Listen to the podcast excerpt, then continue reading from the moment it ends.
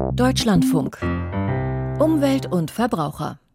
In diesen für die Jahreszeit viel zu warmen Tagen fliegen nicht nur die Bienen, auch andere Insekten werden wieder aktiv. So auch die marmorierten Baumwanzen, schildförmige bräunlich-graue Insekten. Die haben sich zu Dutzenden zwischen Blumentöpfen und Untertöpfen auf dem Balkon gezwängt oder auch unter die Kisten auf dem Speicher. Dass sie jetzt schon wieder aktiv werden und nicht durch harte Frostnächte abgetötet wurden, macht vor allem den Landwirtschaftsbetrieben Sorge. Steffen Michel kennt die Details. Die marmorierte Baumwanze ist wohl mit Warenlieferungen aus Fernost nach Europa eingereist. Seither fällt sie über Felder und Plantagen her. Sie sticht Körner und Früchte mit ihrem Saugrüssel an, verpasst den Pflanzen dadurch hässliche Narben und außerdem einen widerlichen Geschmack. Vor allen Dingen in Norditalien, in den Apfelanlagen oder auch Birnenanlagen, waren die Schäden wirklich immens. Also dass man im Bereich von also mehreren hundert Millionen Euro Verlust im Obstanbau in Italien sprechen konnte. Gutes Beispiel ist dort auch Georgien, wo hauptsächlich Haselnüsse angebaut werden. Da hatten wir Verluste in einem Jahr von gut 80 Millionen Euro. So berichtet der Insektenforscher Tim Haye. Seit 2004 haben sich die fremden Wanzen vom Kanton Zürich nach Baden und Stand den Rhein entlang ausgebreitet. Und heute leben sie fast überall in Deutschland. Ihr Nahrungsspektrum ist enorm. Die erwachsenen Baumwanzen und ihr Nachwuchs, die Nymphen, saugen an Obst aller Art, an Gemüse wie Blumenkohl, Paprika und Tomaten, aber auch an Nüssen, an Mais und Soja. Schädlingsbekämpfungsmittel sind keine gute Lösung. Denn die Wanzen stecken Insektengifte viel besser weg als die meisten anderen kleinen Tiere. Wegen der marmorierten Baumwanze hätten die Bauern in den USA ihren Pestizideinsatz vervierfacht, berichtet Forscher Haie. Die Folge? Viele Arten, die durch natürliche Feinde kontrolliert waren, wurden dann wieder zu Schädlingen, weil die Gegenspieler von denen durch das Gift auch reduziert worden sind. Natürliche Feinde haben die eingeschleppten Wanzen bei uns allerdings kaum. Aber es gibt Hoffnung.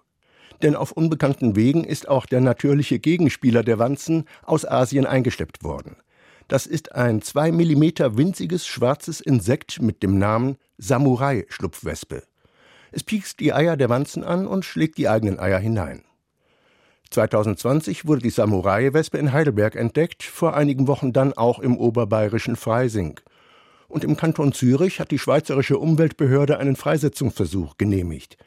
Auf einer kleinen Obstparzelle setzten Forscher 3000 gezüchtete Exemplare der winzigen Wespe aus.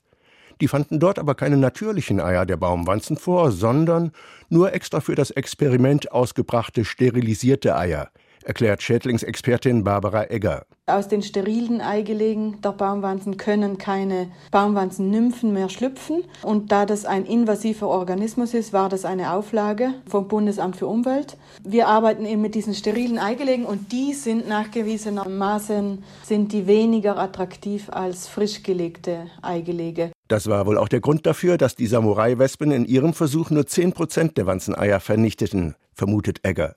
Mit natürlichen Wanzeneiern wäre die Quote wohl besser gewesen.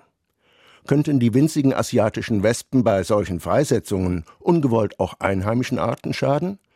Laborversuche hätten gezeigt, dass sich die Wespen fast immer für die Eier der marmorierten Baumwanze entscheiden, wenn sie die Auswahl haben, sagt Barbara Egger. Meine Schlussfolgerung daraus ist, dass das Risiko, dass heimische Baumwanzen stark gefährdet würden, sehr gering einzuschätzen ist. Das begründet sich daraus, dass die Samurai-Wespe sehr spezialisiert ist auf die marmorierte Baumwanze. Nun braucht es aber für den Vormarsch der Samurai-Wespen auch nicht unbedingt Freisetzungen. Forscher Tom Haye prophezeit, die wird sich auch in Zukunft ausbreiten und ihrem Wirt, also der marmorierten Baumwanze, folgen. Hier und da könnte die Freisetzung gezüchteter Schlupfwespen aber trotzdem sinnvoll sein. Wir haben vor allen Dingen gerade auch Probleme in Gewächshäusern, wo der Einsatz solcher Wespen ganz gut funktioniert hat. Da würde ich schon sagen, dass das Sinn machen würde als alternative Bekämpfung.